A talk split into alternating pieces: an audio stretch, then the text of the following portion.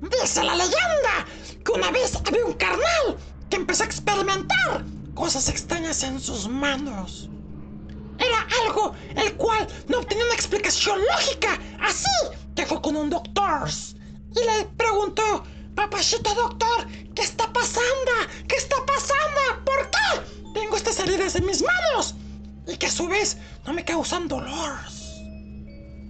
El doctor al verlo lo vio con asombro y dijo, esta es una señal divina o, o maléfica. Tienes que ir con un sacerdote, carnal. Porque si no, te va a cargar la... Y el carnal dijo, no manches, güey. No le quedó ir, no le quedó de otra más que ir con un sacerdote. A pesar de que él tenía otras ideas con respecto a la religión. El sacerdote, al ver sus manos, dijo, esta es una marca divina, la cual solo te indica que tienes un propósito en este mundo a partir de ahora, el cual es hacer el bien sin mirar a quién. Y el carnal dice, ver. Pues ni modo, tendré que hacerlo por el bien de todos, y sobre todo el mío, ¿verdad, padrecito? Dijo, sí, carnal. Y pues el carnal se la pasó haciéndole el bien a todo el cual se cruzaba en su camino. Pero no el bien que ustedes creían, sino que se les pasó dándoles bien ricotica a quien se le cruzaba. Moraleja de la historia es, cuando te digas que hagas el bien, no lo confundas, güey, no te cojas a quien veas.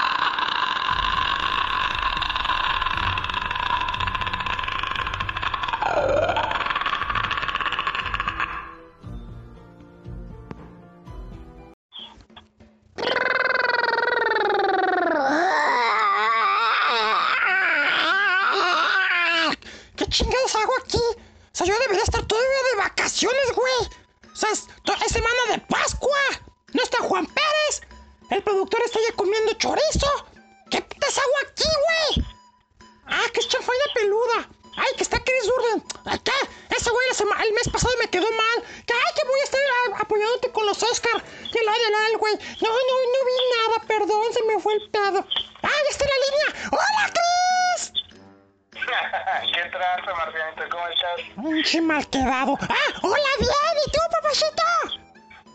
No, pues ya se te ve bien, se te ve alegre, con chispa, contento, eso, Marcianito. A ver. Es la actitud. No seas mentiroso que no me estás viendo. No estás aquí en Guadalajara igual que el mes pasado. No mientas, güey. Oye, pero la vez pasada que te vi, todo muy bien, ¿eh, Marcianito? Todo donde debe de estar. No digas, pues, no digas que fuimos a coger, güey. No digas. Porque no, ustedes no vieron público, pero después de la chafaina, no, hombre, nos fuimos a pegar un hinche encerrón. Así es, Marcianito.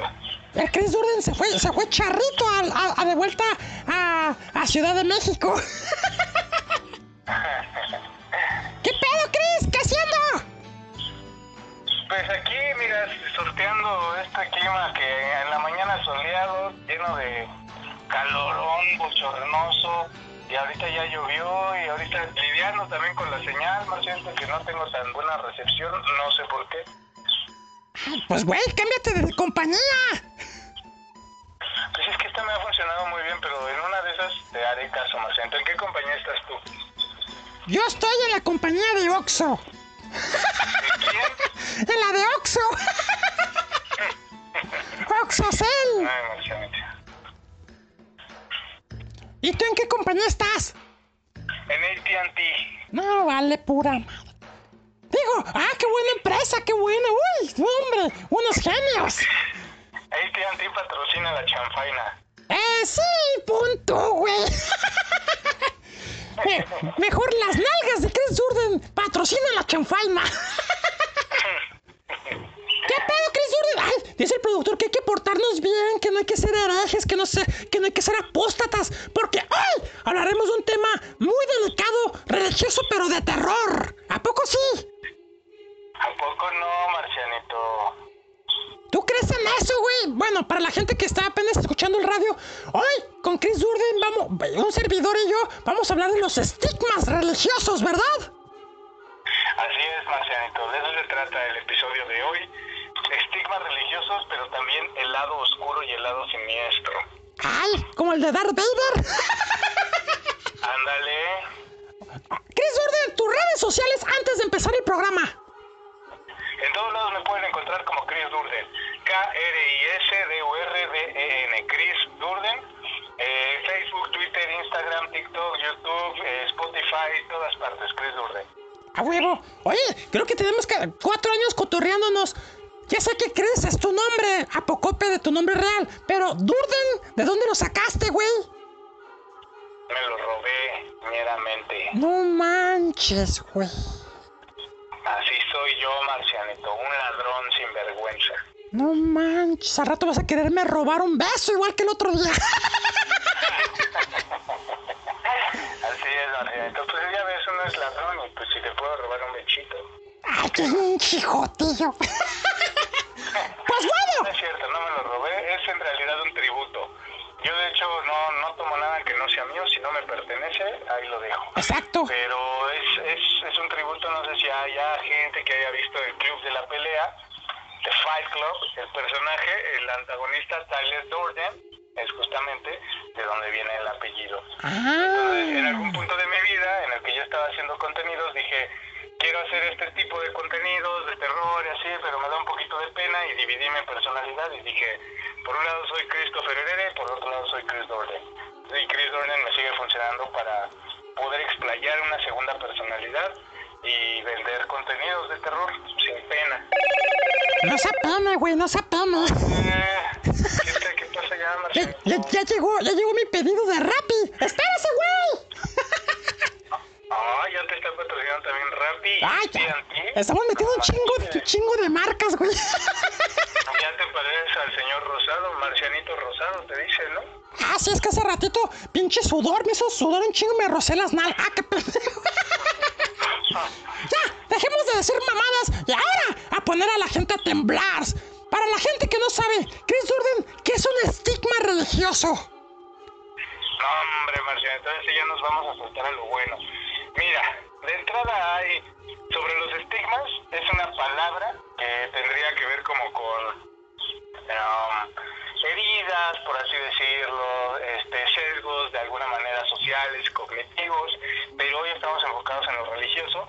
Y yo creo que aquí la fe, la fe, la fe de nuestro país, la fe católica, la fe cristiana, esta fe que predomina, tiene estigmas eh, religiosos, como así los denominan, y son algunas representaciones o heridas que se, que, que, que se manifiestan de una manera explicable o no explicable, ahorita les voy a decir por qué, en el cuerpo humano y que tienen una relación muy eh, ligada al sufrimiento de Jesús, en nuestro Señor Jesucristo, amén. Eh, estas heridas son, obviamente, hacen referencia a la muerte de Jesús, a su crucifixión y muerte, porque son las últimas heridas que vida y son heridas que las personas creyentes, personas que son profundamente religiosas, llegan a manifestar en estados de absoluta meditación, de, de oración constante. El- hay, hay de hecho cinco heridas de estas, no sé si ya lo sepan ustedes, Sí, pero- que vieron la pasión de Cristo en Iztapalapa o en, Eso- en su barrio de confianza. Eso de las cinco heridas lo tocamos más adelante si quieres.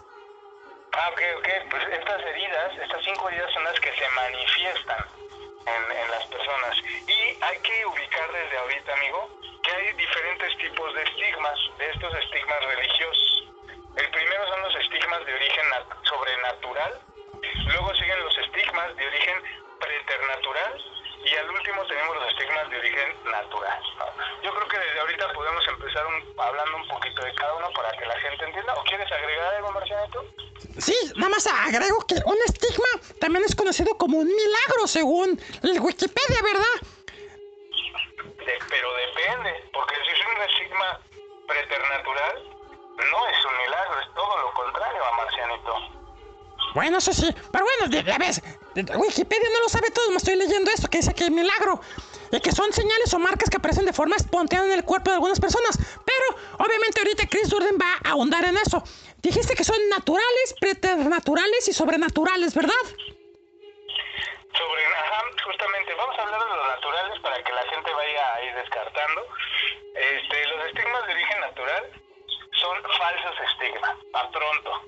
¿Cómo es esto de falsos estigmas? Hay gente que se lesiona, que constantemente se está Flagelando.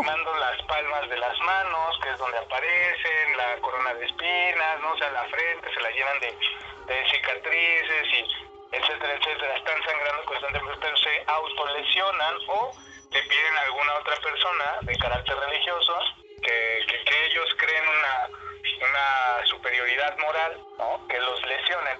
Entonces estos serían los estigmas naturales o falsos estigmas. Y como estos tenemos uno muy interesante. Oye, Ese es de ah, Magdalena de la Cruz, Marcelo. ah, antes, No sé si antes, usted sepa. antes que vaya, an- antes que vayas con Magdalena de la Cruz. Esos, de los que acabas de mencionar, hay gente que incluso ha estado en televisión presumiendo que tienen esos estigmas y a lo largo, eh, y después se sabe que fueron autoinfligidos, ¿verdad? Exacto, justo de eso va. Hay muchas personas que dicen que le salen porque son muy espirituales, porque, pero en realidad solamente quieren dinero, atención, fama, fortuna, lo que quieras. Yo recuerdo en otro rollo, que alguna vez vi en otro rollo, que salió un carnal y que, no, que yo, que yo tengo, que sabe qué. Y al poco tiempo, pues Adal Ramones tuvo que disculparse por haber tenido ese charlatán.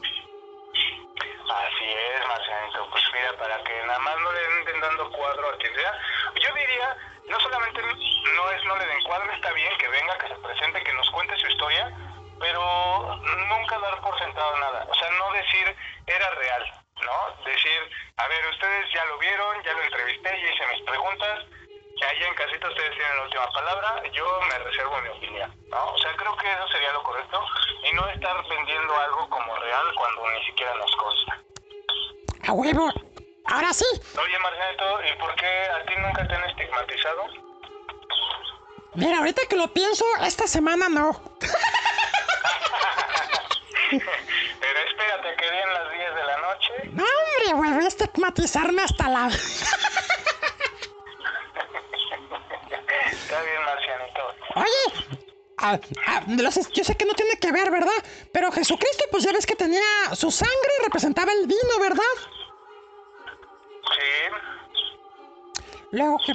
y- y- pero nada más de eso se habla en, la- en los pasajes, ¿verdad? De, de la sangre, de la sangre que es el vino. Pues sí, hay, hay justamente en la parte de la comunión, un, un- en, que, en que es esta este, ceremonia, ¿no? que nosotros los mexicanos conocemos bien porque todos vamos a misa y somos bien portados, y en la parte de la comunión comemos el cuerpo de Cristo y bebemos su sangre. Bueno, nosotros no porque el Padre no invita, pero sí las obleas, obleas para todos, va el cuerpo de Cristo, la sangre, más para unos pocos, ¿no? ¿Te, te imaginas Es que... una representación en una ceremonia. Oye, ¿y si diera tejuino, qué sería? ¿Cómo? ¿Y si fuera tejuino, qué sería? No sé, Marcina, a ver, dilo tú. No sé, güey. La- ¡No le saques, güey! Mira, sa- ¿sabes quién me lo va a decir el presidente? El presidente va a decir, a ver, presidente, ¿el tejuino qué sería? ¿Qué, qué, qué sería? No se escuchó, presidente, ¿qué sería? Dice el señor presidente que es y si- Pues y- así es esto, Marcianito. Yo creo que los estigmas de origen natural o falsos estigmas ya nos quedaron muy claros, ¿no? Igual, más adelante vamos a profundizar en algunos casos de estos falsos estigmas y de las personas que los vivieron y cómo los vivieron, ¿no? Sí, también, desenmascararon o quienes desde el principio tal vez lo dijeron abiertamente. Nosotros nos autoinfligimos estas heridas por una cuestión este, de fe, ¿no? Pero no aparecieron mágicamente. O sea, hay gente que sí lo dice abiertamente de los estigmas de origen natural. A huevo. Ahora vamos con el sobrenatural, ¿verdad? Exacto, porque el sobrenatural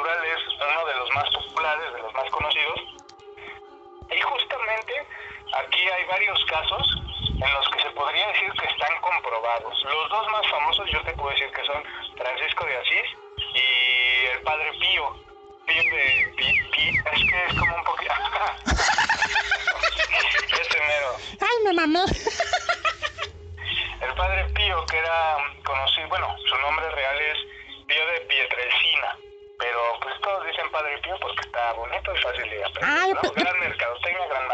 pensé que era un pollito.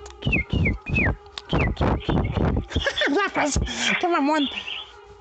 Bueno, pues los, los estigmas de origen sobrenatural, como ya dijimos, tienen varias, no, Vertientes. pues varias connotaciones.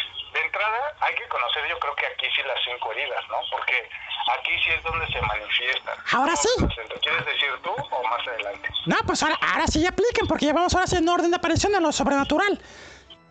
Exacto. Sí, pues, Entonces me voy, me voy sobre lo sobrenatural. tú vente sobre mí. Ah, qué pendejo.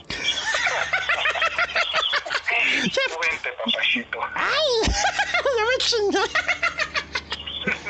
Pues órale, pues ya. Ya chingado, pues sigue hablando. Ahí va. Para ser conocido como un estigma sobrenatural, debe cumplir con ciertos puntos. Si no los cumple, pues podríamos dejarlo ahí como en un estigma de origen natural o de dudosa procedencia. Alto, antes de continúes, antes de que continúes, necesariamente tienen que ser los cinco, ¿verdad? Si solamente hay uno, ¿no cuenta o sí? No, sí, sí, amiguito. ¿Cuál no quieres contar? No, no digo que si por algo, que si nomás tuvieran un estigma, ¿contaría como estigma o no? O sea, a huevo tienen que ser los cinco. No, no, no. No necesariamente tienen que ser los cinco. Ah, O sea, hay ok. gente que ha presentado solamente dos, por ejemplo, o tres, Ah, ya. pero no los cinco. Ah, ok. Y aún así se considera que, que, que sí, ¿no? Ok, ahora sí. Ahí, ahí se me hace ya más como de ese de cinco estrellas, excelente servicio. Cinco más excelente servicio. No seas sea, mamón, güey. los vas ganando de acuerdo al grado de pureza de tu alma. Sí, cinco estrellas te ganaste el cielo. Ándale, así. Pues, ¿cuáles son, Chris Jordan? Estigmas, te ganaste el cielo. A huevo. ¿Y cuáles son, Chris? Mira, los, los cinco estigmas eh, ocurren en partes del cuerpo localizadas y relacionadas históricamente con las representaciones iconográficas de la pasión de Cristo. ¿Pornográficas? La palabra clave, la palabra clave es la pasión de Cristo. ¿Ok? A huevo. Bonitos. Sí, sí. Serían las heridas sangrantes de las palmas de las manos, No del manches. costado derecho, que es donde entró y perforó la lanza de Longinus, en las plantas de los pies, que obviamente es donde clavaron, ¿no? A nuestro Señor Jesucristo. De las manos también ahí hay como algunas cosas de, de las palmas, que algunos dicen que no hubo clavos realmente en las palmas, sino que las, las ah, fueron en las muñecas, porque de haber sido en las palmas se hubieran rasgado y hubiera caído el cuerpo. Pero otros dicen que sí se hizo en las palmas y además se ató a los postes de las muñecas. Entonces estaba atado de piernas y brazos y luego clavado a la cruz. ¿no? Entonces ahí hay como algunas cosillas, ¿no? Oye, y dice, otra, y dice, dice los pasa, dice los pasajes que cuando estaba ahí, pues ahí en la cruz, que de repente se, se arrimó María Magdalena y en eso, miren, güey, se está, se está desclavando, se está desclavando. no manches, Marcianito, esos chistes no están para... ¿Qué? Pues, pues, pues, época. pues se emocionó, vio María Magdalena con ese par de ojos y pues estaba desclavando, güey. ya, pues, ya. No se enojen, no se enojen, público. Es un chiste. Es un chiste, ténganme paciencia. Ajá. Ay, Marcianito, de veras. Te pasas, Nico, te pasas. Ay. Bueno, continúa, Chris. Tú que tú te vas a ir al infierno. Estábamos justamente con la parte de las, las piernas, ¿no? Los pies. Levanto, Las plantas, la planta de los pies. levanto. o, alre- o alrededor de la coronilla, eh, que es justamente esta parte que representa la corona de espinas. No manches. Entonces, sí, sí, nos queda claro, Marcianito. Sí, sí, sí, ya. Traemos la misma información. A huevo. Ok. Este, ah, y bueno, continuando con lo de la parte de los estigmas de origen sobrenatural, eh, tienen que con- de- tenemos que contar con ciertos puntos para poder considerar a un estigma religioso como un estigma sobrenatural, legítimo, ¿no? Y este tipo de cosas tendrían que ver con si las heridas aparecen en personas con un grado de espiritualidad elevado. O sea, Marcianito, si tú no tienes un grado de espiritualidad elevado, muy probablemente seas un charlatán, porque tú, Marcianito, andas haciendo chistes muy pesados. Pero, pero, pero, los voy a poner a dieta, güey. Entonces, ese es uno de los puntos. Si las heridas aparecen espontáneamente, esa es otra cosa importante, Marcianito. No pueden infligir, no puede ser así como de, ay, este, no, es que vino y el padre y él me las hizo, no. O sea, tienen que aparecer solitas. El padre me las hizo cuando, cuando, esta- Aparecen durante una oración de entrega total. cuando estaba de monaguillo el padre. Ah, no, ¿verdad? Ay, Marcianita. Estamos hablando de entrega total y tú sales con tus cosas. Por eso, ya, pues. Entonces, eh, ¿qué es este momento de entrega total? Un momento en el que esté orando, ¿no? En el que se esté haciendo a lo mejor un ayuno, en el que se esté en un estado de trance profundo y en una conexión muy cercana a Dios. Que, que, por- que por cierto, los doctores digan, ah, cabrón, esto no podemos darle diagnóstico de cómo apareció, ¿verdad? Justamente,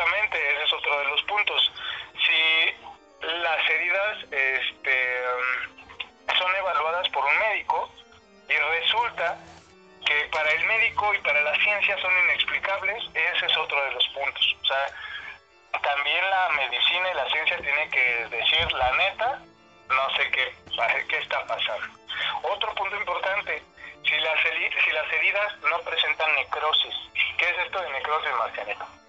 Que la piel, ¿no? Se te empieza como a... Como a, pues sí, a, ne- a necrosar, ¿no? A secar, a, a coser, ¿no?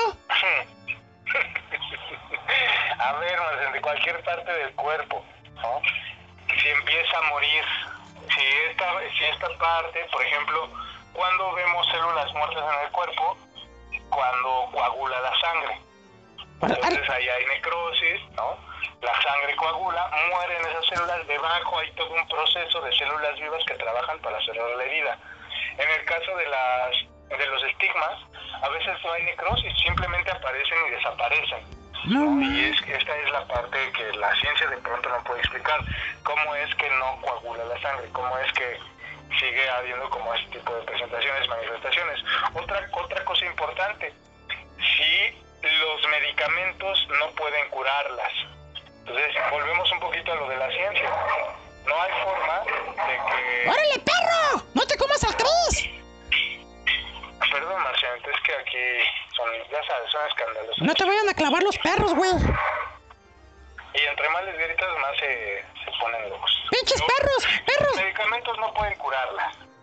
No Y manches. el último, que está bastante interesante y que tendría que ver con las con los estigmas de origen preternatural, son si el aroma de las heridas es agradable, dulce o floral, Marciano. Entonces, Ah, cabrón. eso también tenemos que tenerlo en cuenta. O sea, no es que huela a metal, no es que huela, ¿sabes? Hay un, un aroma de parte de la sangre que emanan las heridas que es agradable. Regularmente la sangre huele, huele a metal, ¿no?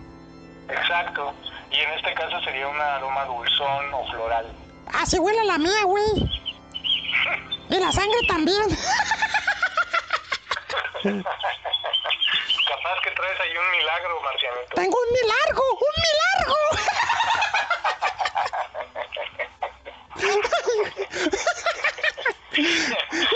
Nos, nos vamos a ir al infierno, güey. Yo por lo que digo y tú porque te ríes.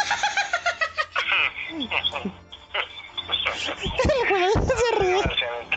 ¿Cómo ves, ¿Cómo ves esto de los estigmas de origen sobrenatural? ¿Algo que quieras agregar, aportar que estudiaste? Oye, lo preternatural no es algo que, que, que sí existe, pero que vas, con- vas conociendo. ¿No es el significado de esa palabra? Mm, en realidad, bajo este contexto, No aplica. tiene un significado distinto. Ah, ya. Sí, porque creo que alguna vez escuché una, un podcast donde hablaban de lo preternatural, que es algo que ya existe, pero que apenas estás descubriendo. Entonces aquí es diferente el contexto. Exacto. Es más como... Cabeza.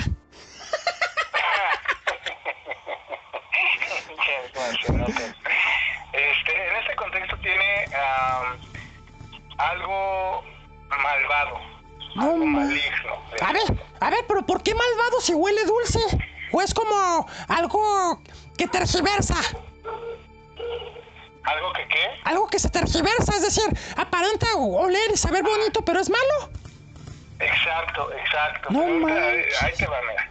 Vámonos con estigmas de origen preternatural. A ver, si quieres, ahorita nos lo dices el siguiente bloque. También se les conoce como estigmas de origen demoníaco. Oye, espera, espera. Es- espera, Chris Gordon. Vamos al corte. No, hombre, nos mandas a corte cuando llegamos a lo bueno, Marcianito. Por eso, para dejar a la gente picada, así como anoche. Vamos, Bueno, Marcianito, pues tú ya sabes tratar a tu público. vamos con la canción de la banda Powerwolf. La canción se llama Resurrection. Y regresamos a la chanfaina peluda. Hoy hablando de estigmas religiosos. Y en este programa donde Chris y el marciano firman su pasaporte al Averno. Ríete, Chris Urden. ¿Qué pasó? Ríete para que te vayas al Averno conmigo. No, usted solito. Ah, vayas a la... Digo, corta.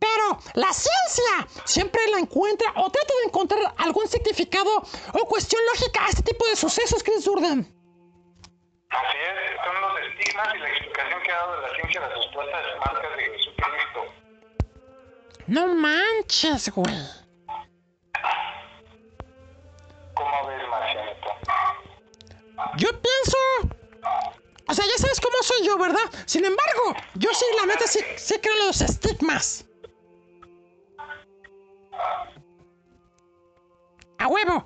Yo sí creo. Yo, yo... No, pues no chicles. A ver, Martín, lo entiendo yo.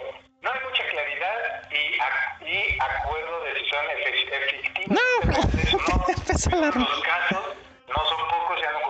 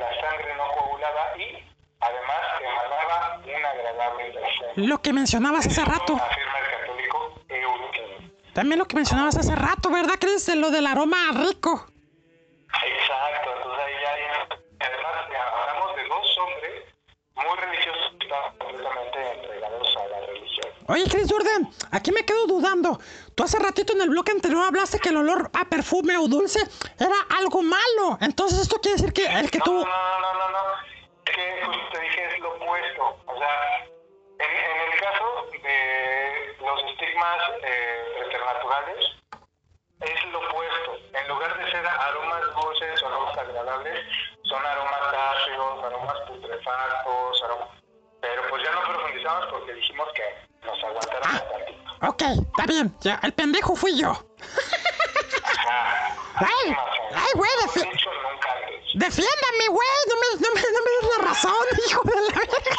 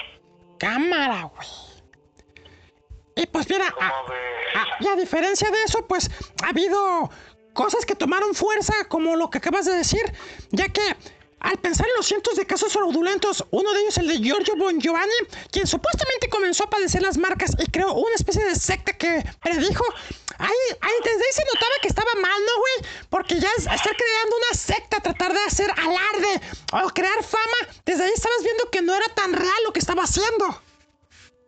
Exacto, este caso es el de Giorgio Bongiovanni, que Sí.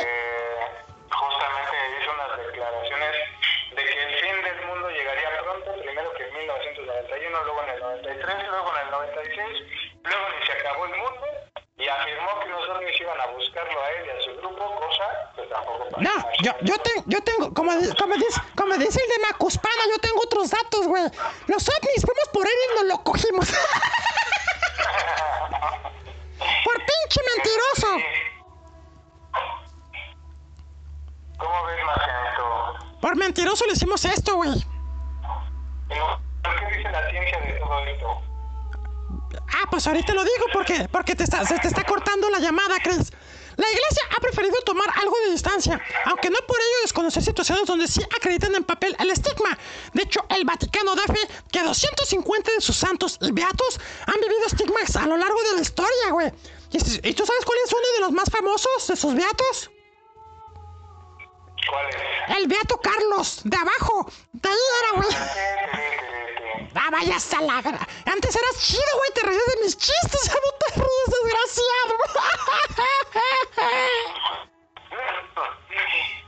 Sigue, sigue, conocimiento. Así me decía esa noche. Y por conocimiento se refiere a la verga. Tito Paolo Seca. Ah, que la chingada. Si no te gusta eso, te puedes ir, ¿eh?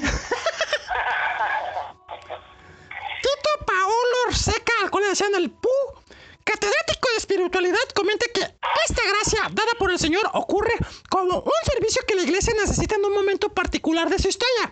Es como un ciclo profético, un llamamiento, un dato sorprendente capaz de recordar a los hombres las cosas esenciales, es decir, la conformación con Cristo y la salvación de Cristo que con sus llagas no nos ha rescatado. Y un llamamiento de esos que sabe ser Chris Durden que me dice, llama, llama, llamamiento, llamamiento. Pero bueno, la ciencia, ¿qué es lo que dice? Que ha tenido la oportunidad de analizar estos casos y no tiene una respuesta del todo definida. Muy pinches pendejos. La más cercana y en cierta forma fundamentada aparece en el libro Dermatología en Medicina General de Thomas Fitzpatrick, que establece a los estigmas como entidad patológica denominada púrpura psicógena, que es generada por un desencadenante psicológico. ¡Ah, cabrón! O sea, en pocas palabras, ¿ya esto también es psicológico, Cris, o qué pedo? Pues al parecer sí, a eso es lo que dice. El fenómeno, más dramático e interesante es la aparición de estigmas en las manos y en los pies de los fanáticos religiosos, principalmente en épocas de Pascuas como la que estamos viviendo ahorita. Esta entidad se denomina síndrome de púrpura psicógena y el pilar fundamental del tratamiento es el apoyo psiquiátrico, escribe Fitzpatrick. También se agrega que la púrpura psicógena consiste en coger... Ah, no, no es cierto. Consiste en hemorragias en determinado nivel de la piel verde. Lo que se denomina... Bueno, no verde, rojo. Lo que se denomina extravasación sanguínea, güey. Órale. Estas hemorragias pueden ser puntiformes, alargadas y en forma de moneda. Ah, cabrón, qué raros pitos. Ah, no, no, no, no es eso, ¿verdad? Para estos pacientes, lo fundamental es un trabajo psiquiátrico que se hace difícil, entre comillas, porque, entre comillas, no admiten que necesiten este tratamiento, rayando en lo que especialistas califican de histeria y delirios. Sospechoso, ¿no lo crees? La sintomatología clásica de la histeria incluye síntomas físicos como parálisis locales, dolores y anestesias para los cuales no se encuentra causa orgánica. Que ahí es lo que hablábamos hace ratito, Chris. Que cuando no existe cosas médicas ahí sustentadas, pues ahí puedes atribuírselo como algo sobrenatural algo que puede ser, pues, religioso. Exacto, amigo. Hay ahí como algo que la ciencia vale, pues ¿cómo te ayuda? Que para mí es absurdo que digan que es una enfermedad, entre comillas, mental. Porque, o sea, tanto poder te- se tiene en la mente que puedes a lo mejor originar alguna gripita, alguna tos, incluso las mamachitas embarazos psicológicos. Hoy en día, hasta el COVID psicológico, Chris Urden. Pero de eso, a provocarte llagas, la neta es una referenda mamada. Dame más datos, Chris, de eso. Bueno, este, pues el estigma vendría a ser una identificación histérica con Cristo al punto de encarnarlo y llevarlo al extremo. Los pacientes con delirios místicos muchas veces se producen heridas y no lo admiten. Y es lo que decíamos hace rato, ¿no? La necesidad para demostrar que su delirio es verdadero los lleva a actuar sobre el propio cuerpo. Entonces ahí sí, en, este, en estos tiempos, con el ojo de Dios, el Big Brother, podríamos ver todo el tiempo a la persona a ver si se lastima o si qué y por qué aparecen este tipo de heridas, ¿no? Cabe indicar que muchos de los casos han sido escritos por personas a favor de estos misterios, los que vistos de manera positiva, existiendo así un sesgo entre lo que realmente vivía una persona y lo que se contaba. Por ejemplo, Catalina Sierra,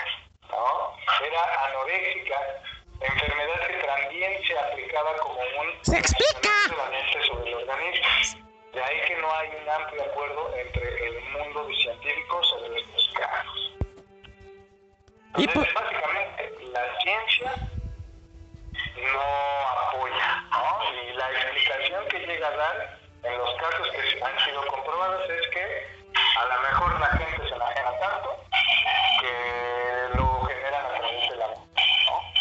Y desde siempre la iglesia y la, y la ciencia pues han tenido sus choques. Hay, hay- hay algunos bien sustentados, pero por ejemplo, este a mi parecer, y eso que se, miren quién se los dice, ¿eh? Los dice. A mi parecer, la ciencia, en este caso sí está, pues mal fundamentado lo que dice, o sea, carece de veracidad. Exacto, así mero, marcianitos. Y pues bueno, estas marcas seguirán siendo un manto de misterio. ¿Chales un qué, manto? ¡No, güey, tú no! Ah, es que es un manto de misterio. Dije, a lo mejor es un manto, son como yo. No, güey, eso es pavor. Hola, Chris Durden. ¿Qué onda, amiguito? ¿Cómo estás? ¡Qué milagro! Chale, no, pues aquí estoy esperando que sea el corte para que me, de- para que me, me, me digas quién es tu dealer allá en Estado de México para pues ir por un chorrito, ¿verdad? Pues sí, Ahorita que, que, que, que- que- que casi te llevaba la patrulla fuera del corte. Shh, ¡Cállate los ojos, güey! Ah, chales, perdón, ya la cajeteé. No, es que hace ratito andaba aquí en la patrulla, amigo, pero yo creo que haciendo su trabajo, o sea, su rondín. Oye, ¿tú qué opinas de los estigmas, Uterino?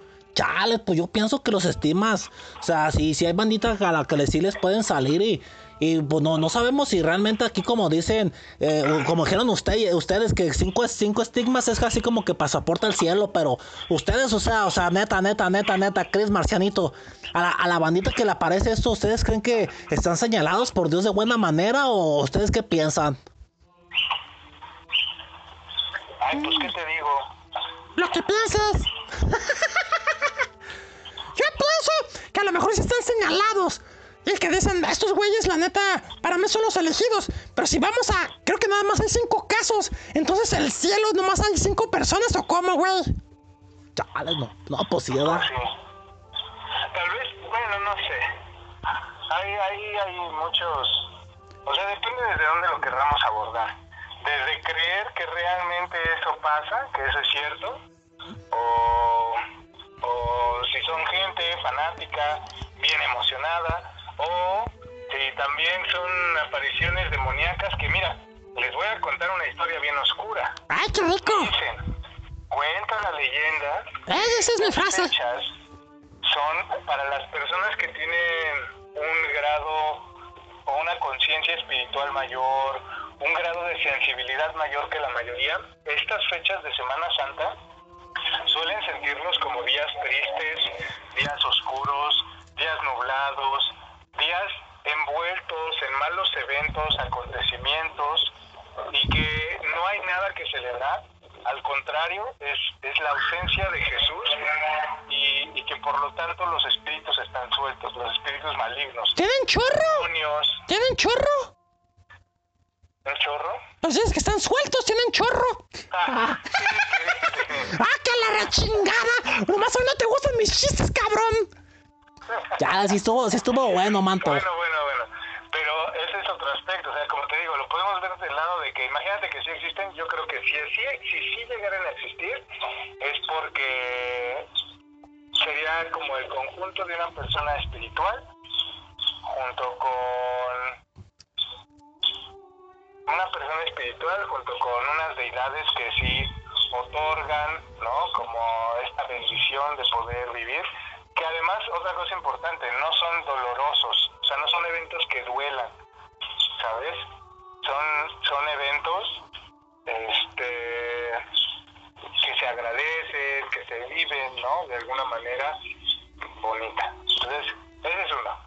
Por otro lado, lo que hace rato decíamos, gente bien enajenada que le quiere echar ahí crema a sus tacos, nada más para hacerse rica, tener dinero, fama, fortuna, lo que sea.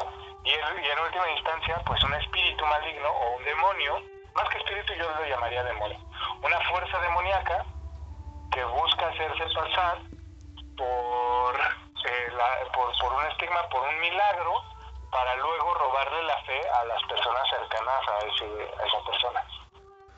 Chale, no. Oye, manto, ¿tú sí viste la película de Stigmata? No, Con, con la, con la Halle Berry. no, no la vi, amigo. Eh, Fíjate que, que, pues habla, habla precisamente de eso, manto. Y sí, lo que dice, sí, o sea, la, la carnal, o sea, no le dolía nada. Sin embargo, sí, había, hacía- había momentos donde, donde me parecían aparecer los estigmas y como que la morrala, digo, es ciencia ficción, ¿verdad? No sabemos si los que les ha pasado les pasa lo mismo, valga la redundancia. Pero lo que viene siendo, cuando tenía, tenía así los episodios de que le llegaba el estigma, como que tenía así regresiones y visiones con Jesucristo, así como, como por decirlo de alguna manera, si le salía así en la cabeza, pues empezaba así a sentir como cuando le ponían las espinas y ahí sí le dolía. Cuando le salía la de las manos, sentía como cuando le clavaron a Jesús eh, los clavos en las manos y así sucesivamente, manto, que era cuando le dolían, cuando le aparecían, pero ya de una vez ya aparecidos ya no le dolían, pues eso parecía en la película y tenía así vi- visiones de, de, pues, de Jesús y, con- y como lo estaba pasando. Órale. No, no la he visto, amigo. Qué interesante. Es de, es de los 2000 es esa película, manto, con la Halle Berry. Ya, la voy a poner en mi lista. No, mejor vela. Y así como decimos, ha habido muchos charlatanes como el que les hablábamos hace ratito, que era el Bergobán, sabe qué madres. Y también hay, hay una morra charlatana, Magdalena de la Cruz, Chris Durden Muterino. Así es. Ahí hay varios casos y de hecho tenemos ahí un- una especie de top ¿no? Un top. ¿Te parece que le demos Hace ratito, hace ratito ya hablamos de San Francisco de Asís. Sí, pero yo tengo también una lista de güeyes que han fraudeleado. ¿Qué te parece si cortamos ahorita y nos vamos con esos casos, crees? Va. Va, vamos con la canción que tú pediste ahorita en el, en el corte anterior. Perfecto, amigo. Que se arme. Pues preséntala, güey. No te lo voy a ni que fuera tu gato para presentártela. A ver, te Vamos, preséntala. a ver, a ver, dame chance. Pues acá yo la voy a presentar con Ah, estilo. Ay, nomás porque tienes tus pa nomás porque tienes tus pajaritos ahí. Vámonos con esto que es de Christian Dead y se llama Spiritual Cramp. Estamos en la champaina peluda. Regresamos. Chris Durden, aguas con los estigmas que te dicen las nalgas.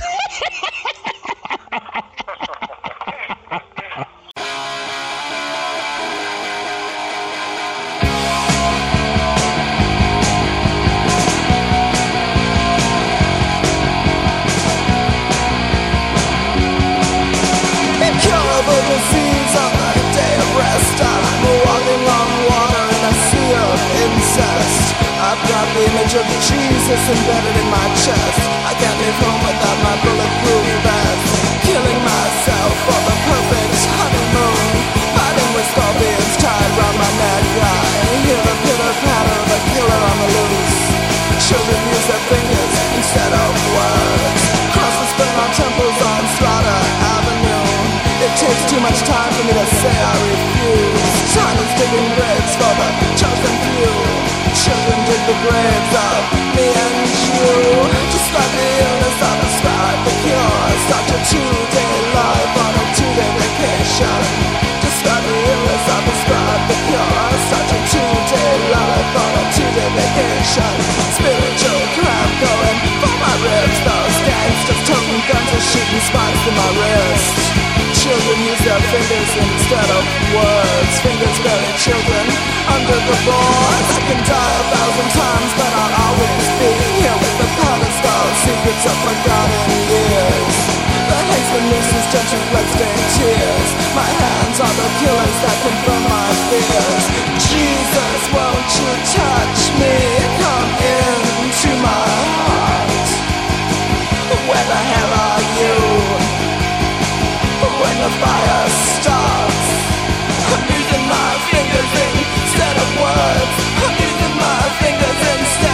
words.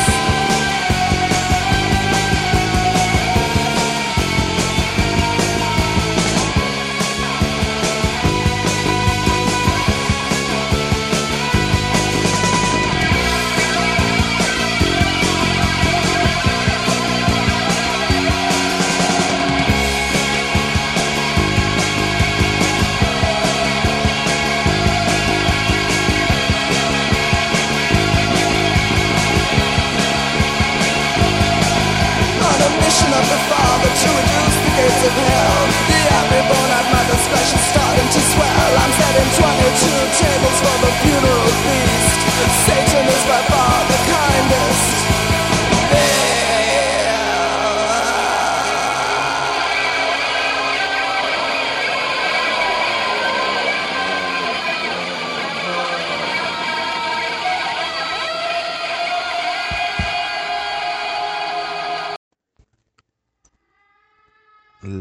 Chanfaina peluda te pondrá los pelos de punta y los cabellos también. No manches. Ahora me cayó la boca Chris Durden. Ahora sí puso rock, güey. No manches. Pues óyeme. Lo, lo que anda de fresa, que no, que pone a Belinda, no, que pone a los cranberries, no, que Marciano ponte, ponte acostadito para mamá. No, no, qué desorden. ¿Qué escuchamos, Chris? Pues ya regresamos, Marcianito, con la voz poderosa y hoy te voy a hablar en este mismo momento. Escuchamos. Porque tú lo pediste. Marcianito. Cinco llamativos casos de personas que sufrieron estigmas. ¿Te No, gustan? no manches, güey. Sí, pero antes de decirte si me gustan, le digo, le repito a la gente, escuchamos a Christian Dead con la canción Spiritual, Spiritual Cramp. Ahora sí, Chris. Pues sí me gusta. Tú vas con los casos reales y yo con los fraudulentos, ¿te parece? Va, uno y uno o cómo? Cabeza, porque no es lomo, digo. ¡Ah, que la rechingada, pues! Igual que el león y el burro, uno y uno, güey. Ya no, ya no te vuelvo a hacer ningún chiste, pinche ojete. Vas a querer, Marcianito, mándame un chiste, mándame un meme, te voy a mandar puros huevos, güey. Ya me senté. No, ¿cuál ahí te va? Ya no, ya no quiero, ya, ya, ya no quiero nada. Ya no quiero nada. Ya estás haciendo. Chingado, por ríete de mis chistes, ríete por convivir, cabrón. Ríete por eras- convivir. Es que antes eras chévere, antes tenías buenos chistes. Ya, pues, ya, sale con tus cosas, pues. Ahora ya le tienes miedo a la censura, que te cachetea un comediante. Ya, comediante, a mí me la pela. A ver. Oye, por cierto, a- antes, Chris Durden, ¿tú tienes modo de contactar a Alfredo Adame? Este, no, amigo. Porque queremos invitarlo a la... Quiero invitarlo a la chanfaina. Pues estaría padre. Es que, ¿sabes qué, Marcianito? Tú tienes que mejorar tu formato, porque si no, no vas a poder ganar dinero. A mí me vale más el dinero. Chale, manto. Doctor, no, lo tienes muerto de hambre. Chale, manto, sí, yo, yo, yo, yo, yo ni para los frijoles saco, Cris. Ya ves, tienes una familia que mantener ahí, Marcianito, y te vale madre. Eh, te vale madre, Marciano. No me hables así, güey. Primero no te ríes de mis chistes y ya me hablas feo, cabrón. No, no es cierto, Marcianito. No, no, no tiene que ser tu responsabilidad mantener esos gorrones. No, que la chingada, pues decídete. Ahí va, Marcianito. Ahora sí, vámonos a lo que estamos, porque ya, nos, ya divagamos, ya nos perdimos. Cinco llamativos casos de personas que sufrieron estigmas. Mierda. Durante los últimos siglos en los que la superstición ha sido reducida a una creencia infravalorada, los conocidos estigmas siguen cre- creyéndose existentes y pertenecientes tan solo a algunos de los círculos más conservadores de la religión cristiana. Convencida como una marca divina que aparece en los cuerpos de religiosos que promueven la pasión por Cristo. Estos cinco casos más llamativos de personas que sufrieron estigmas demuestran que posiblemente algunos temas místicos sigan estando más que latentes y vigentes. Número 5. San Francisco de Asís. Conocido por ser el primer seguidor de Cristo, al que un estigma le surgió en el cuerpo, San Francisco de Asís fue estigmatizado dos años antes de su muerte, en el 1122, momento en el que tras rezar a Dios sus pies quedaron colmados de marcas de clavos y tornillos, los mismos que dieron muerte al Mesías. El santo también lucía una llaga en el costado de su cuerpo, la cual sangraba a menudo y que para muchos simbolizaba el impacto de una estaca atravesándole. Y este caso se cuenta que es verídico. No Pues yo les tengo uno de los tantos y tantos falsos estigmatizados. Uno de ellos ya les hablamos hace rato, el de Bon Giovanni. Pero este fue de una morrala que se llamaba Magdalena de la Cruz, una abadesa del convento de Santa Isabel de Córdoba, quien admitió su propio fraude. Magdalena natural de Aguilar y mujer de religión con renombre de santidad, se hizo célebre con toda España después de haber, por lo visto, pronosticado la victoria de la batalla de Pavia y la presión de San Francisco. No, la presión de Francisco y de Francia. Isabel de Portugal, esposa de Carlos I de España, vistió, según parece, a su primogénito, un recién nacido, Felipe II de España, con el hábito de la abadesa. Magdalena de la Cruz, en cualquier caso, compareció a solas en solemne auto de fe celebrado el 3 de mayo de 1546 y confesó haber simulado un sinnúmero de arrebatamientos y milagros. Los inquisidores de Córdoba, con todo, le conmutaron la pena de muerte en la hoguera y optaron por recluirla de por vida en un convento de Andújar. No, mejor lo hubieran quemado por mentirosa, güey. No, Marcianito, qué drástico. Pues si aquí de por sí ya andamos en cancelaciones, pues nada más que la cancelen, ¿no? Pues sí, pero en esos tiempos no se usaba, Chris. en ese tiempo lo de moda era quemar gente. Exacto. Ok, pues yo te voy a decir otro que fue de Este fue un hombre nacido en 1897 en la archidiócesis de Benevento, en Italia. El padre Pío se consolidó durante sus primeros años como el más fiel seguidor de San Francisco de Asís, convirtiéndose con el tiempo en una viva imagen suya y de Jesucristo, reproduciendo milagros tales como curaciones o la aparición de un perfume celestial cuando él se manifestaba. A los 15 años entró en la Orden de los Capuchinos, siendo en 1918, más concretamente el 20 de septiembre, el momento en el que los estigmas comenzarían a ser visibles por el resto de sus, en sus manos y pies y costados hasta su muerte en 1868. En 1999 fue beatificado por el Papa Juan Pablo II. Ese fue el Padre Pío. Ah, qué mamón soy, ¿verdad? Ay, qué tierno, Marcianito. Ay, qué tierno. Pues vamos a hablar de... Ah, que la chinga. ¿Qué crees, güey? ¿Todo bien, Marcianito? Es que tenía aquí mi página, pero se cerró y ya no encuentro. ¡Oh, que la chinga! ¿No te sabes otro tono, güey? Debemos de poner ese perrito de fallas técnicas. Sí. Ah, espere mientras Marcianito encuentra su página.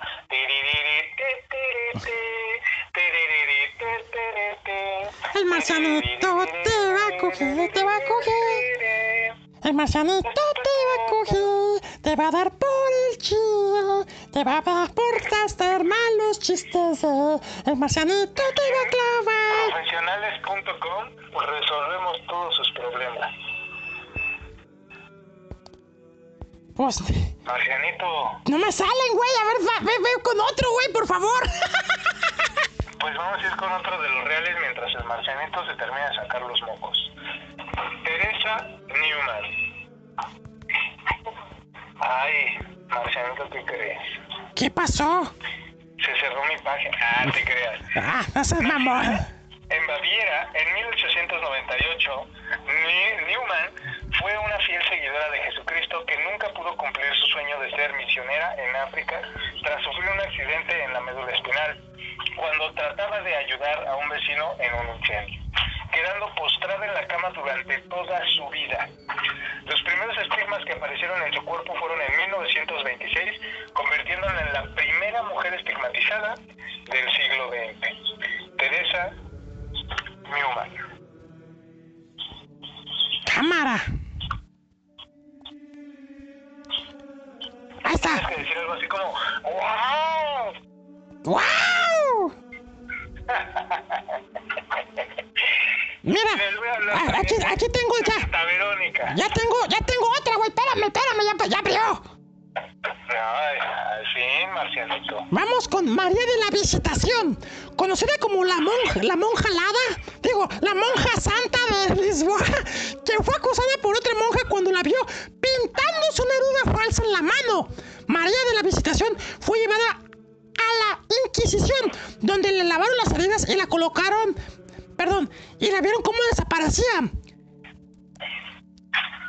Oye, pero ella se la hizo, ¿no? ¿Cómo le desapareció la herida? Porque se las pintó.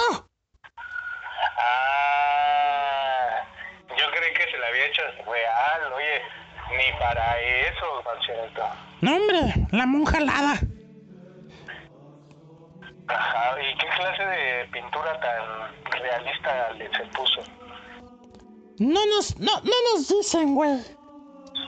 Pero estaría padre que fuera así como ya ves que ahorita hay de esos en, en TikTok que hacen eh, prótesis de látex.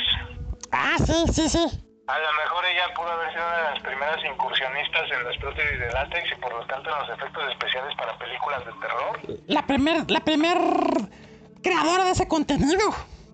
Ajá, pero mira, no se le prendió el foco y quería estar ahí a fuerza en la iglesia.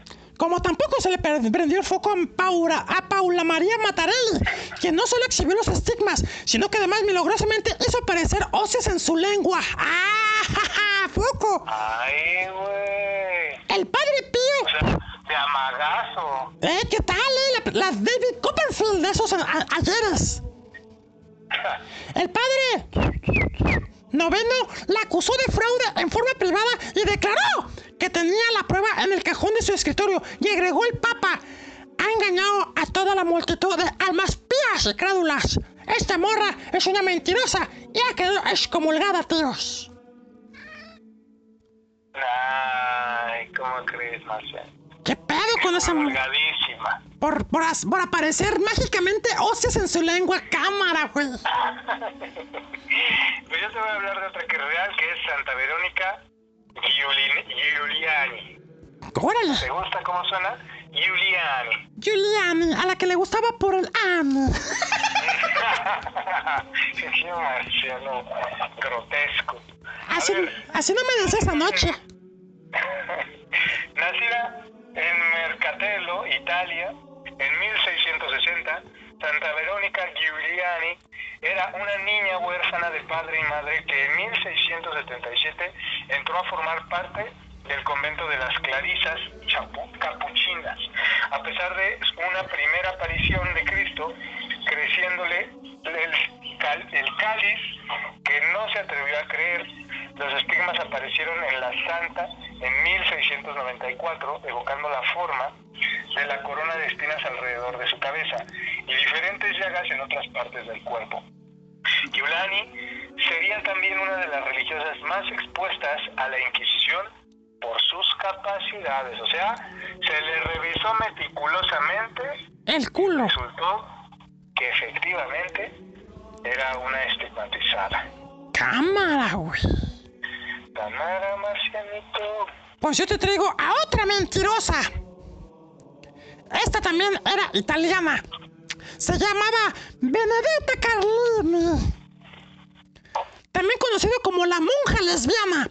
Nació dentro del Renacimiento italiano.